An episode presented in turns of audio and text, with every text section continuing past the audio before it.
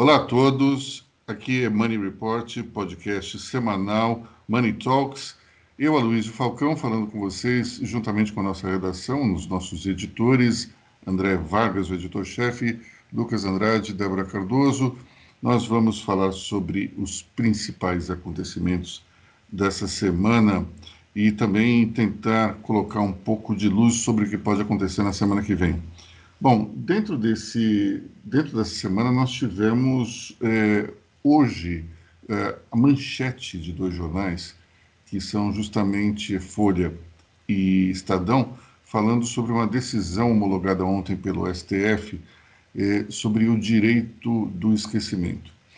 Antes que alguém me pergunte o que, que é o direito do esquecimento, é uma tese surgida no final do século XIX, começo do século XX, é, sobre o direito que as pessoas teriam de serem esquecidas em, em alguma situação, digamos, vexatória, incriminatória ou então lamentável.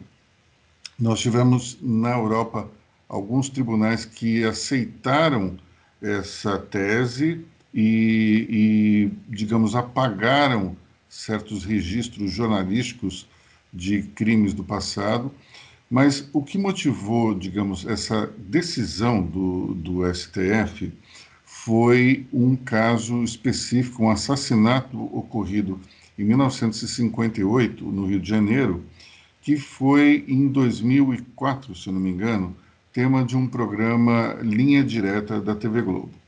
A família da jovem assassinada, é, incomodada com a recorrência desse assunto, pediu, na época, à justiça que esse tema, esse assunto, esse fato fosse ocorrido e não mais revisitado pelas, pelos órgãos jornalísticos. É, como a, a justiça no Brasil é extremamente demorada, foi subindo, subindo, até que chegou ao STF. Alguns meses atrás, em outubro, se começou a discutir o caso, ele foi postergado. Na quinta-feira, ou melhor, na quarta-feira, houve uma votação, depois, na quinta-feira, chegou-se ao veredito final, no qual nove juízes se pronunciaram contra o direito ao esquecimento e apenas um, se não me engano, Edson Fachin, foi, foi favorável a essa tese.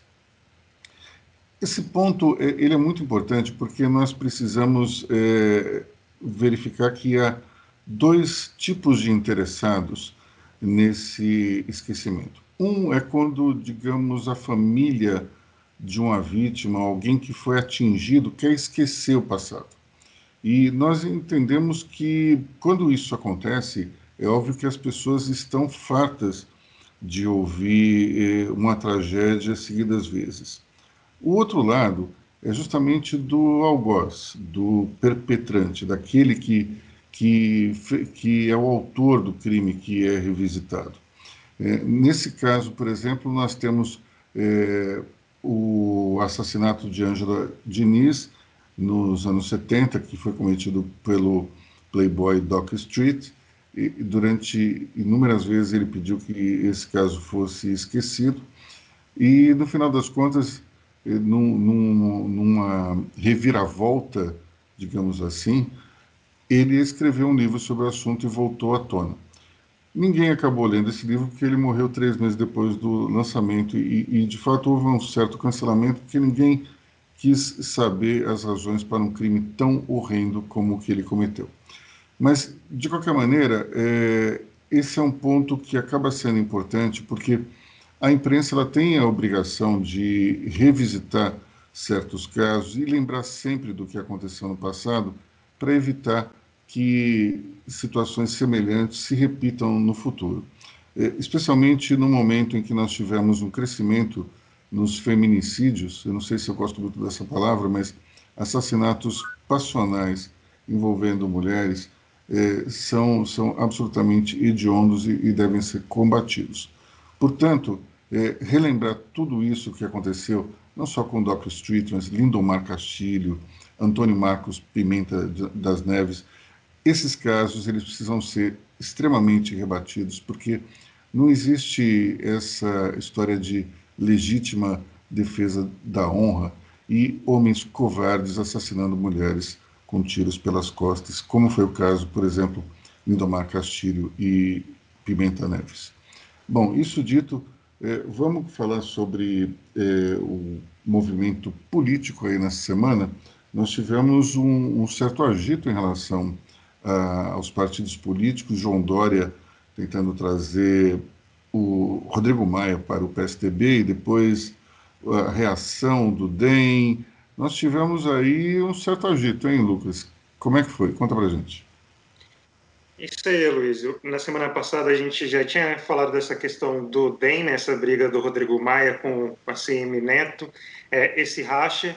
É, na segunda-feira, se eu não me engano, é, o Valor Econômico trouxe uma entrevista com a CM Neto, com a CM Neto não, com o Rodrigo Maia, escancarando isso, né, reclamando da traição da CM Neto, e o Rodrigo Maia indicando que sairia mesmo do DEM, é, e nisso entrou o governador de São Paulo, entrou na jogada, né? o João Dória, é, tentando atrair o Rodrigo Maia para o partido. É, e ao mesmo tempo se, organizando para 2022. O João Dória é, organizou alguns é, jantares né, com, a, com integrantes do PSDB, né, seu partido, e também com a CM Neto para é, discutir tudo isso, tentando esfriar os ânimos, né, é, buscando uma articulação para 2022. Só que a maneira como o João Dória conduziu a questão, acho que parece que todas as questões que o João Dória conduz politicamente sempre gera alguma polêmica, ele acabou gerando uma crise no PSDB. É, ele insistiu nessa ideia de que quer expulsar o Écio Neves, o Écio Neves estava esquecido é, nessa jogada por conta da, das delações da, da JBS, é, ele era senador, depois virou deputado. Parece que está ensaiando um retorno aí é, como liderança no, no, PSDB. O João Dória voltou a essa questão de querer expulsar o Écio Neves é, do partido. Só que tudo, todo esse movimento do Dória acabou, que era para ser uma conciliação do PSDB, na verdade abriu uma crise é, grande. Tanto que uma ala do PSDB já lançou o Eduardo Leite, que é governador do é, do Rio Grande do Sul é, como um possível nome para disputar a presidência em 2022. Então, assim, a crise que antes estava concentrada no DEM, agora já também se espalhou para o PSDB, né? E o Rodrigo Maia ainda não, não decidiu o seu destino. Antes do, da gravação, a gente estava discutindo aí é, para onde deve ir Rodrigo Maia. Eu acredito que ele não vá para o PSDB. Eu acho que parece ser uma escolha muito óbvia e se alguém que está querendo manter seu protagonismo é, não vai para o PSDB, eu acho que ele deve ir para o Cidadania, alguma coisa assim. É, se especulou até mesmo o PDT, imagina, é, Rodrigo Maia saindo do Democratas indo para o PDT. Que mudança brusca seria?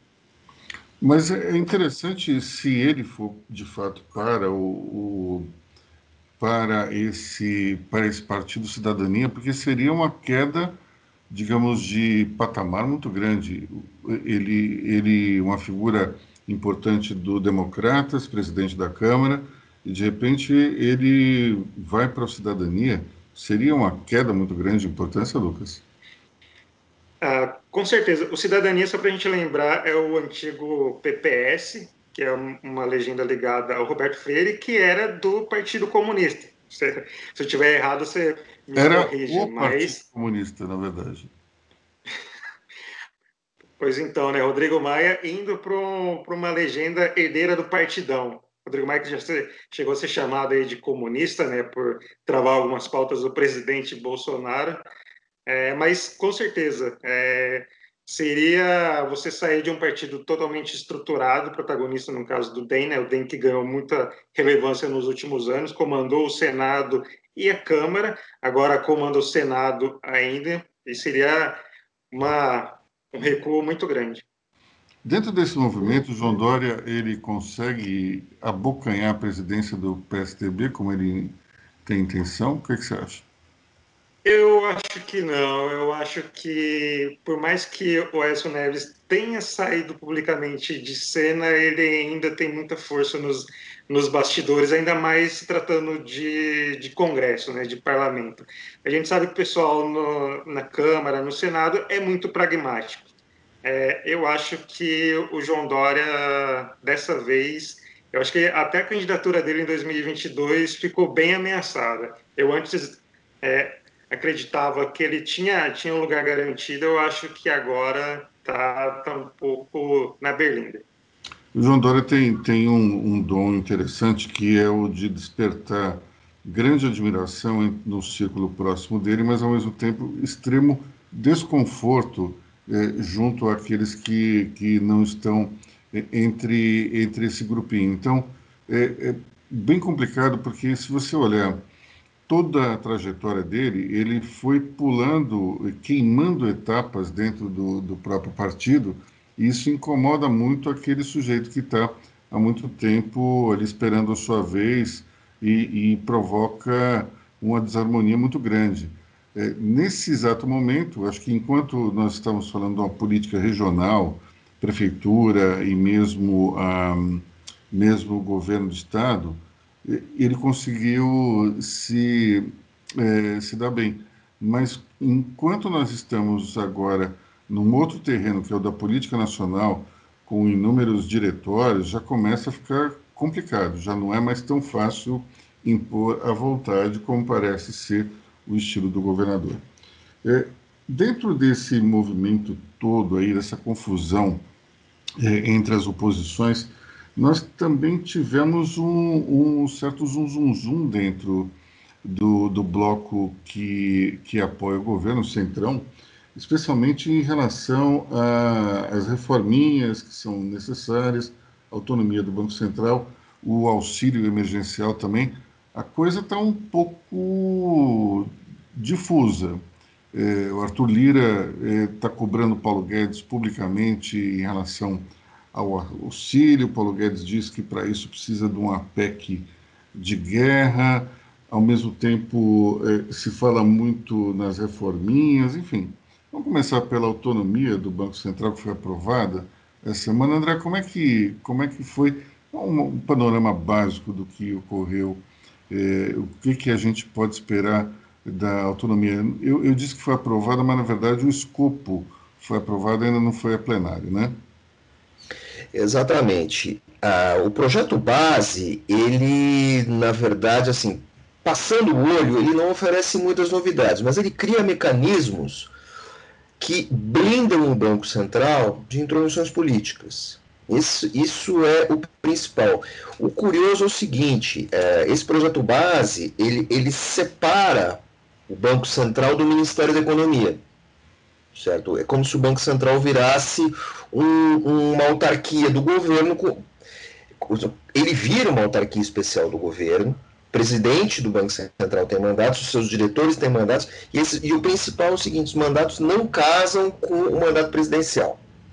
Então, bem ou mal, é, você tem uma autonomia por parte do banco. Autonomia das influências políticas e autonomia é, sobre, é, é, sobre o, o, presidente da República e sobre o Ministério da Economia. Isso, é, isso dá mais tempo, né? isso daria mais tempo para o Banco Central executar as suas ações. Eu acho que foi uma decisão positiva. Há quem diga que não. Eu, eu não vejo problema nisso. Eu acho que dá mais segurança e dá mais responsabilidade ao Banco Central. Ou seja, nós é, entramos no modelo, vamos entrar no modelo parecido com o dos Estados Unidos, que você tem um, o, o, mandato do Banco Central, ele geralmente vai no meio do mandato de um presidente para o meio do mandato do próximo presidente. Às vezes, é, cara, é de ser o mesmo quando tem a reeleição. Mas e, isso me, me chama atenção por uma coisa é, que é relacionada é, justamente é, sobre a política monetária. Um dos pontos importantes do, de, de você ter o comando da economia é justamente poder definir taxa de juros e definir uma série de coisas que, que vão acertar a circulação da, da moeda, se você tem mais liquidez ou menos liquidez. Quando o Banco Central se torna autônomo, como é que fica o poder do, do ministro da Fazenda, André? Ele acaba ficando um pouco manco, não fica? Fica um pouco manco, sim, mas uh, nós também não podemos pensar que o mundo é desse jeito estanque. Uh, o presidente da República e o ministro da Economia passam, uh, perdem o poder sobre a presidência do Banco Central. Isso exige negociação. Isso exige uma coisa que não acontece muito no Brasil de hoje, que é conversa. Conversa e negociação. Explicar, convencer e ouvir o outro lado. O Banco Central, eh, ele, ele fica menos refém. Ele tem os seus técnicos têm menos, têm mais poder de negociação. Tem gente que critica, que diz que isso não é bom, mas assim, dá mais liberdade para trabalhar e torna a, a possível uma ação de longo prazo. Se nós tivermos aí, troca o presidente, entra um presidente intervencionista, entra um presidente que quer é, congelar contas, congelar poupança, como já aconteceu com a gente há algum tempo atrás, o Banco Central consegue segurar isso. Então, assim, o principal é que se evitam solavancos, não se evita o erro certo? Não se evita o erro, mas se evita uma mudança de rumo, que é muito ruim na, na economia. Uhum. Acho que esse é o lado positivo. Dizer, corrigir coisas. Não há nada que diga que uh, uh, o presidente do Banco Central é um ser com uma infalibilidade papal. As coisas apenas se tornam mais negociáveis. É preciso, eu acho que eu acho que é preciso olhar por essa ótica. Mas vem cá, é, é, dentro desse cenário todo, você pode afirmar que isso pode, isso é bom de fato para o país? Vamos supor que tem uma, uma, um choque de visões. É, você vai ter uma queda de braço no final das contas. Isso não poderia ser prejudicial? O ministro da Fazenda pensando de um jeito e o presidente do Banco Central de outro? É possível, sim, mas eu acho que assim é preciso haver é, é, essa autonomia do Banco Central blinda o a, blinda a diretoria e a presidência do Banco Central dessas intervenções de choque. E sem contar que tem um detalhe que até passou, uh, uh, não é muito comentado, não foi muito comentado, é o seguinte: a cada semestre o Banco Central tem que apresentar suas justificativas ao Senado. Isso traz mais responsabilidade ao Senado so, so, uh, a respeito das ações do Banco Central. Uh, a participação política se mantém. A cada seis meses o cara vai ter que ir lá apresentar o PowerPoint, explicar, oh, fiz isso, isso, isso, aquilo.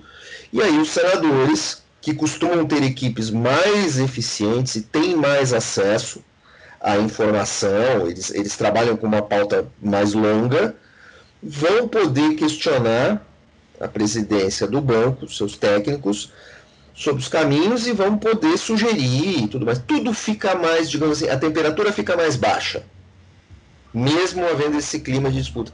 E é interessante porque fica, ou, ou, a cada seis meses, o Senado tem essa capacidade de analisar e questionar tudo isso. Quer dizer, você abriu uma via de interlocução com o Senado. E os senadores vão aproveitar, vão se aproveitar disso. Isso está muito claro, me parece claro. Os senadores podem, digamos, remover o, o presidente do Banco Central? Só em condições muito específicas. Só em condições muito específicas. E aí você tem aquela condição muito vaga, que é assim, inépcia. Certo? Uhum. Inépcia. Eu não sei se diante de uma crise inflacionária, 30% de inflação por mês, pode ser que se justifique você tirar o presidente do Banco Central. Não parece que teremos nada disso pela frente. Uhum. Mas, assim, essa questão da inépcia é, é, abre. Inépcia sempre é um precedente. Né? Bom, falando em inépcia, vamos conversar sobre as reforminhas. O que, é que a gente pode esperar aí no curto prazo? Olha, por incrível que pareça, eu acho que inépcia não se aplica às reforminhas. Eu vejo as reforminhas de uma maneira muito positiva. É, a primeira delas está em vigor desde o dia 21 de janeiro, que é o marco legal que eh, muda a lei de falências. Né? É, é, ele ainda não está bem azeitado, mas o principal ponto é o seguinte: ele melhora as condições de negociação uh, das empresas. Por um lado, uh, os credores podem barrar com mais tranquilidade o plano de recuperação das empresas. Por outro, de novo, negociação. Abre espaço para negociação. É possível se chegar é, mais facilmente a um meio termo entre o que querem os credores e o que, e o que oferecem as empresas. É, isso é muito positivo, porque basicamente mantém o que a gente quer, mantém emprego, mantém algum nível de atividade econômica para as empresas em dificuldade. Né? Isso está muito no campo do juridiquês ainda, está tá um pouco difícil a gente vislumbrar o que, que vai acontecer no futuro. Mas todo mundo fala que isso é positivo. Então, beleza, acho, acho que é uma reforminha, me parece ser uma reforminha boa. E nós temos também aí o novo marco do mercado de câmbio, certo? Que vai sofrer, deve sofrer mais, ainda mais alguns ajustes, mas vai facilitar a vida das empresas. Uh, empresas exportadoras ou, ou uh, vão poder uh, receber e pagar em dólar, vai ter uma série de, um, uma série de facilidades, vai desburocratizar tudo isso. Isso é muito bom. Bom, é, as parcelas de 250 reais aí do auxílio emergencial também geraram um pouco de ruído dentro do, do governo. Né? Nós vimos é, Arthur Lira meio que chamando o, o ministro Paulo Guedes na chincha, falando que nós precisamos ter esse auxílio. É, o ministro, do seu estilo que lhe é peculiar, retocou dizendo que para ter auxílio tem que ter uma PEC de guerra mas me parece que isso é favas contadas, né? O que, você acha, Lucas? Então, Luiz, é, tem essa.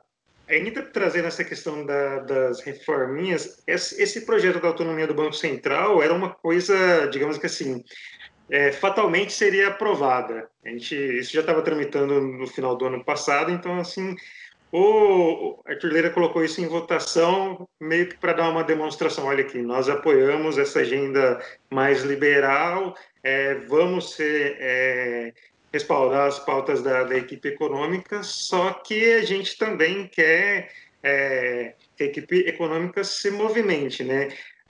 O que tudo indica, o Congresso é a favor desse retorno do auxílio emergencial. O Congresso falou, ó, três parcelas, quatro parcelas, valor vocês decidem e como encaixar isso no, no teto de gastos, isso é obrigação da equipe econômica. A equipe econômica que vai ter que apresentar a contabilidade. Então, assim, ele jogou essa batata para o Paulo Guedes. O Paulo Guedes está tentando devolver para o Arthur Lira, mas a postura do Lira é mostrar o seguinte, Paulo Guedes, essa questão é com o governo, vocês que têm que apresentar como que vai ser resolvido, mas o auxílio precisa voltar. Ou seja, o estilo do Arthur Lira é se vira Paulo Guedes, né?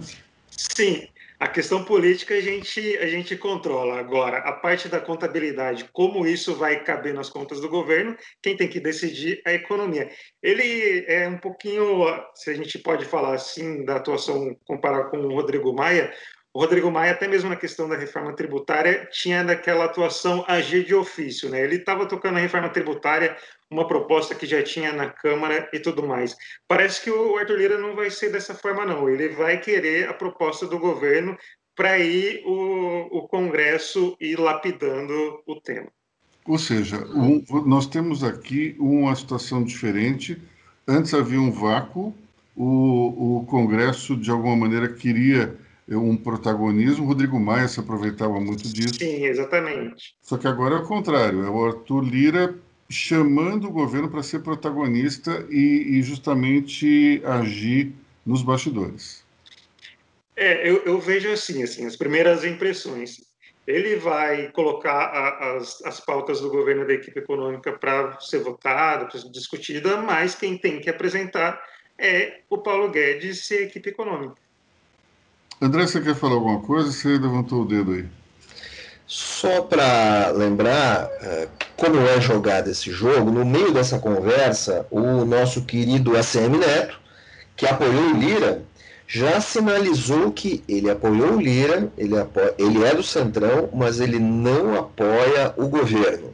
Ou seja, a CM Neto, nessa, nessa conjunção de fatores que o Lira apresenta, a CM Neto já está dizendo: olha, estamos com Lira, não estamos com o governo. Estaremos com o governo quando uh, o governo fizer o que a gente quer. Essa é uma postura muito do centrão e, assim, sinaliza ao governo a necessidade do, do, do executivo se mexer, que é isso que o Lucas está falando. Hoje a gente pode também chegar à conclusão de que o, o DEM está construindo um muro para chamar de seu, né? O muro do PSDB agora já tem um outro paralelo, que é o do Democratas, e, e a gente tem uma situação engraçada. Um partido é, que, é o, que é o dos tucanos. No muro é uma coisa, mas você tem um, um segundo, fica complicado demais, né? Vamos falar de vacinação? temos um problema sério, porque o estoque baixo de vacinas está, de alguma maneira, impedindo um processo fluido e temos aí um desafio pela frente. Algumas cidades já entrando em nível de contenção. Como é que é isso, André? Olha, essa situação ela seria inevitável, ela já estava desenhada a partir do momento que o governo começou, entrou naquela guerrinha das vacinas, é, em setembro o governo optou pela, aquela, pela compra mínima da vacina da AstraZeneca, só 10%, o equivalente à vacinação de apenas 10% da população, quando poderia ter comprado 30%, 40%, 50%, o teto era 50% da população. Né? Então, assim, estava desenhado isso porque é, para o governo obter mais insumos e, e também para obter mais vacinas, o governo vai ter que pagar mais caro e vai ter que entrar numa fila. E hoje nós temos aí no cenário internacional a diplomacia das vacinas. Né? Os governos, os, o, o, governo da China e da Índia, de uma maneira ou de outra, uh, negociando seu excedente de insumos e seu excedente de vacinas para países com quem é a qual mais interessa. O Brasil fica um pouco nessa posição frágil. Só que essa é uma condição aparentemente temporária, porque em algum momento a Fiocruz e o Instituto Butantan vão conseguir acelerar a sua produção de vacinas. Nós devemos ter um vácuo aí no meio. Eu estava fazendo algumas contas aqui, e aí nós temos que entrar também no, no, no aspecto de auxílio. Quer dizer, hoje, né? Hoje, na verdade, é anteontem, os dados são de até anteontem. Uh, em, 25, uh, uh, em 25 dias de vacinação, o Brasil conseguiu vacinar 2,08% da sua população. Uh, até, nesse ritmo, até 30 de junho, quando acabar o auxílio, o Brasil vai ter vacinado 13,36% da população. É muito pouco, hein? É, é muito pouco ainda. É muito pouco. Lucas. Só trazendo um, um componente político para essa questão, é, hoje o site da revista Exame traz uma pesquisa relacionada a isso sobre a, a vacinação. É, aqui o, principal dado é que para 73% da população a aprovação do governo depende de uma vacinação mais rápida. Então, assim, a gente está vendo a popularidade do governo Bolsonaro cair, né? Está ali na faixa dos 30%. É, a desaprovação está crescendo, já está acho que 42%. É, se essa situação se prolongar, eu não sei qual que vai ser o patamar de, de rejeição do, do Bolsonaro, até quando pode ir. Talvez a aprovação continue nessa faixa dos, dos 30%, mas essa é uma questão que vai influenciar diretamente no, nos próximos meses, além do auxílio emergencial.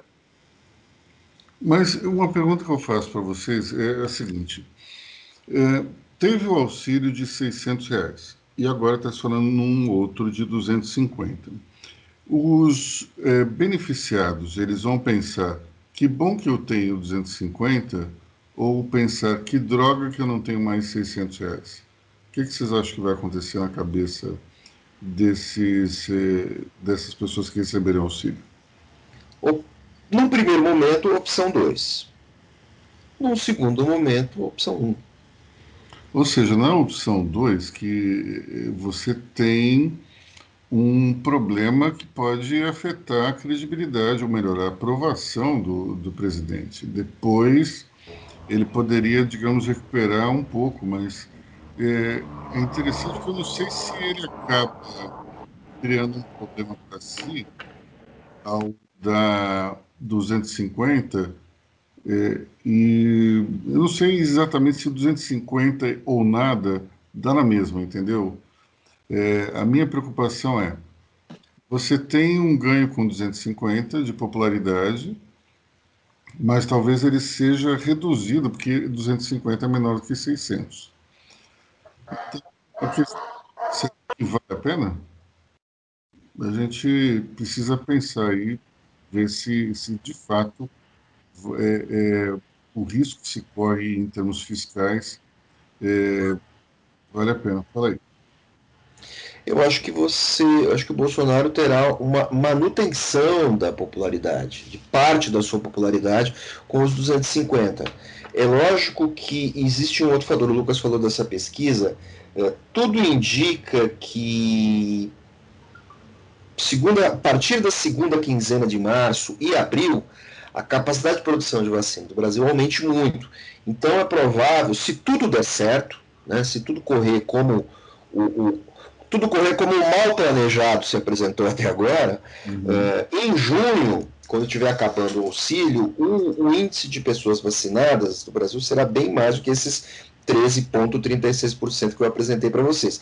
É preciso lembrar que, em março do ano passado, o Brasil conseguiu vacinar 100 milhões de pessoas em 50 dias. Capacidade para isso temos de sobra, e até porque há um grande desejo da população se vacinar. Então, assim, é conseguir colocar essa capacidade produtiva para funcionar. Resolvido isso, eu acho que vai. E aí essas questões acabam se diluindo. Agora, André, dentro dessa. Você estava falando 2, alguma coisa da população brasileira, acho que dá 4 milhões de doses, mais ou menos, né? Desse total, no final das contas, nós tivemos uma, uma até um ritmo um tanto quanto rápido nesses primeiros dias, por conta do estoque da Coronavac, não foi?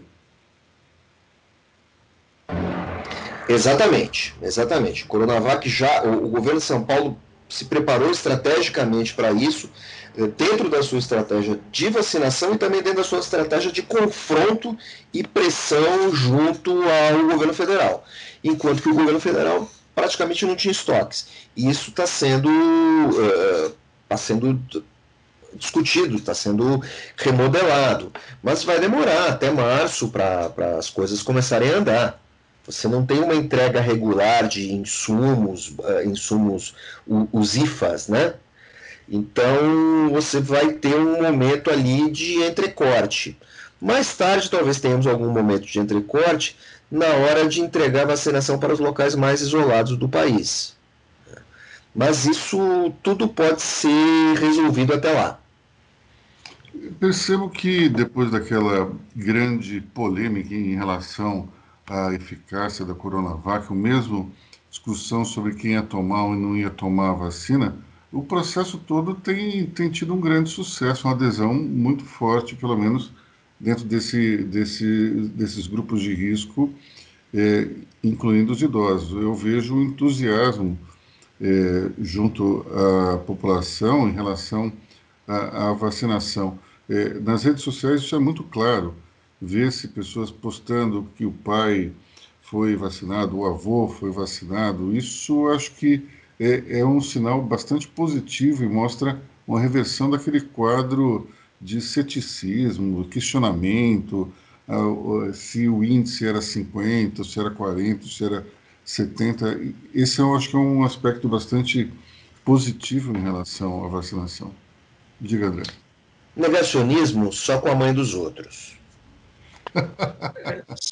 Só, só, acrescentando nisso, eu acho que é, tem aquela questão da minoria barulhenta, né, que gera muito mais repercussão. Inventar é, conspiração, é, negacionismo, isso gera muito mais, até assim, por parte de quem é a favor da vacina, acaba repercutindo muito mais uma visão negacionista do que a própria, a própria versão. Então, assim, eu acho que é aquela minoria barulhenta, sendo que a gente está observando é, essa, essa, sua percepção mesmo, né, de que a, a grande maioria das pessoas estão é, otimistas, estão animadas com, com, a, com a campanha de imunização, para todo mundo voltar à normalidade.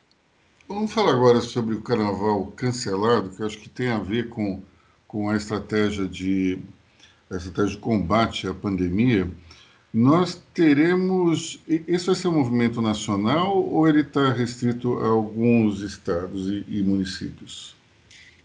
Eu, eu, acho que isso é, é, praticamente nacional. Assim, se a gente for pegar, por exemplo, é, São Paulo cancelou carnaval, Rio de Janeiro cancelou carnaval, acho que Minas Gerais também. Então, assim, se for pegar é, Salvador também não, não vai ter. Então, assim, os principais polos do carnaval, se a gente pode falar assim, é, cancelaram o carnaval. Obviamente teremos festas clandestinas, isso é impossível eliminar, mas é, as grandes aglomerações que a gente é, teríamos aí no, no, carnaval, acho que não, não vai ser possível. Só dentro disso, a gente até deu uma nota hoje, um estudo da, da Fundação Getúlio Vargas, é, com relação ao lado econômico, né? Pegando o Rio de Janeiro. Rio de Janeiro que é o principal destino carnaval do, do país, é, esse cancelamento vai gerar um impacto de 5,5 bilhões. O Rio de Janeiro vai perder é, esse, esse total de dinheiro por conta do cancelamento do carnaval, assim, só para dar uma dimensão é, do impacto da, da pandemia na, na, economia. Agora, se houver um carnaval de novo em junho, como se fala, a gente vai ter, primeiro, uma situação tanto quanto esdrúxula, que é é, a existência de um, de, um, de um feriado onde não tem, mas pelo que eu entendi, nós não teremos serviços bancários é, entre segunda e, e terça-feira. Ou seja, quando tiver o carnaval de fato, os bancos vão funcionar durante o carnaval, vai ser uma situação meio, meio esquisita, né? Vamos ter que esperar aí para ver o que vai acontecer.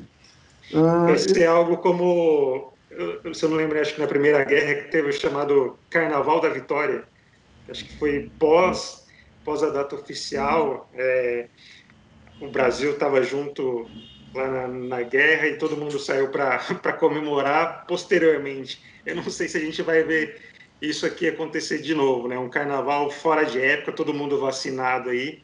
É, o feriado bancário ele se dá, ele, ele se dá porque ah, o feriado de carnaval é ponto facultativo. Alguns municípios podem dar o carnaval, outros podem não dar. Isso causaria um problema na, na, na, no, no trabalho bancário. Então, federação dos bancos, ah, vamos dar o feriado e tudo bem, a gente não vai se atrapalhar. Agora, é, essa, essa, esse é um aspecto. Isso não é complicado para os bancos. Bom, é, eu vou encerrar aqui o nosso podcast falando sobre um, uma perda que nós tivemos é, nessa semana, uma vítima de Covid que foi o empresário Paulo Francini. Paulo Francini, é, para os mais novos, foi uma liderança empresarial que se destacou muito no final dos anos 70, anos 80, início dos anos 90, é, com uma atuação muito forte na Fiesp. É, ele, ele tinha uma indústria de refrigeração, se não me engano, mas sempre muito ligado dentro das políticas industriais, é, foi o principal interlocutor entre os empresários e o governo Sarney na gestão de Dilson Funário. Isso trabalhou, isso fez com que ele se tornasse é, uma figura de expressão, embora não tenha necessariamente é, nunca disputado a presidência da Fiesp e tido um mandato é, como, por exemplo, de Maramato ou ainda Luiz Eulário Bueno Vidigal, é, enfim, outros industriais que se destacaram nessa liderança. Mas não deixa de, de ser também um, um, nome importantíssimo dentro do, do empresariado paulista nacional, e, e, por isso a gente faz o registro aqui no podcast Money Report Money Talks.